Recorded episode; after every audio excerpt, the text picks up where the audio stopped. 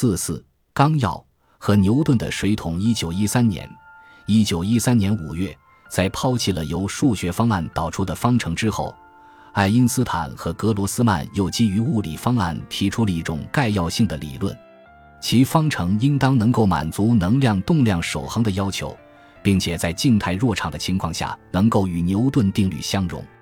虽然这些方程的协变性似乎还不够。但爱因斯坦和格罗斯曼认为这是他们目前所能做到的极致了。从文章的标题就可以看出其常识性，《广义相对论和引力理论纲要》，这就是后来所谓的“纲要”一文。写出纲要之后，爱因斯坦既深感幸福又疲惫不堪。几个星期以前，我终于把问题解决了。他写信给艾尔莎说。他大胆拓展了相对论和引力理论。现在我必须稍事休息，否则会垮掉的。然而没过多久，他就开始质疑这项工作。他越是反思，就越认识到纲要的方程并不满足广义协变的目标。换句话说，也许并不能总是以同一种方式将方程运用于各种加速运动。一九一三年六月。他与来访的老友贝索一起研究纲要理论，当时他并未建立起对该理论的信心。他们进行了深入研究，做了五十多页的笔记，分析了纲要如何与关于水星轨道的一些古怪事实相一致。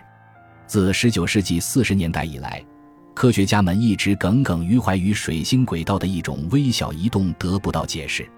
近日点是行星椭圆轨道上距离太阳最近的点。人们注意到，水星近日点的移动，即大约每世纪四十三弧秒，要比牛顿定律的预言略大一些。起初，人们以为这是由于某颗尚未发现的行星在牵引着它，类似于较早前海王星的发现过程。发现水星反常的那位法国人甚至计算了这颗未知行星的可能位置，并把它命名为火神星。但事实上，它并不在那里。爱因斯坦希望新的引力场方程能够解释水星的轨道。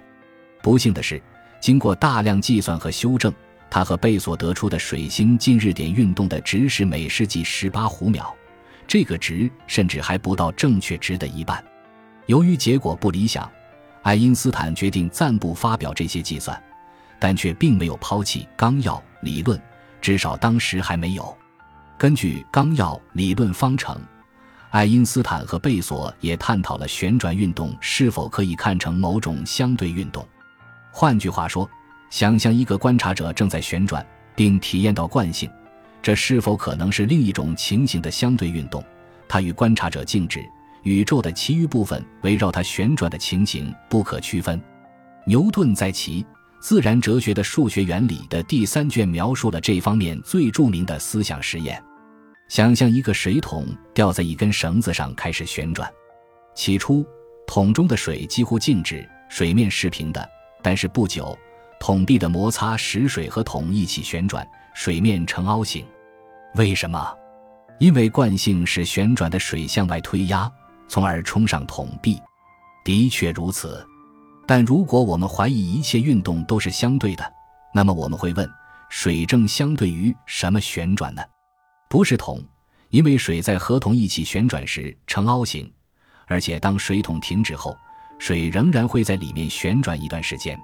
也许水正相对于临近的物体旋转，比如施于引力的地球。但是，想象水桶在没有引力、没有参照点的宇宙空间中旋转，或者想象它正在一个空荡荡的宇宙中旋转，那么是否仍然存在惯性？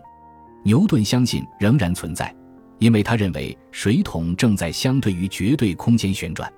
十九世纪中叶，爱因斯坦早年崇拜的马赫批判了这种绝对空间的概念。他认为，惯性之所以存在，是因为水正相对于宇宙中其余的物质旋转。他说，倘若水桶静止不动，宇宙的其余部分围绕它旋转，也能观察到同样的效应。爱因斯坦希望。广义相对论能够将所谓的马赫原理当成一个检验标准。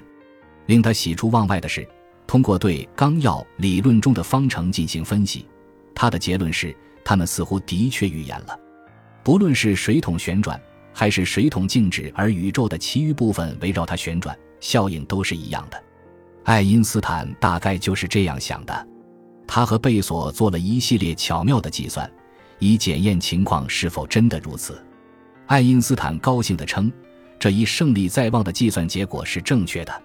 不幸的是，他和贝索在这项工作中犯了一些错误。爱因斯坦两年后终于发现了他们，并且认识到，纲要实际上并不满足马赫原理。贝索很可能提醒过他，在一份可能写于1913年8月的备忘录中。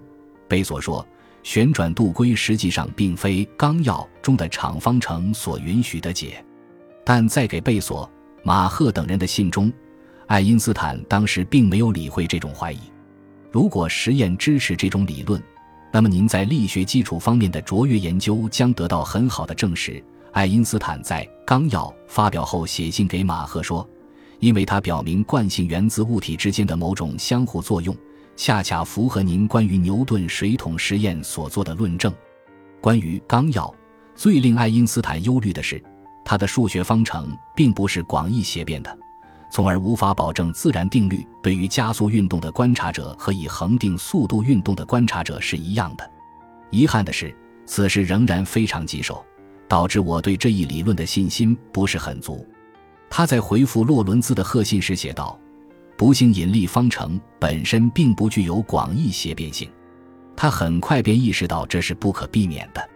这部分是通过一个思想实验做到的，他后来被称为空穴论证。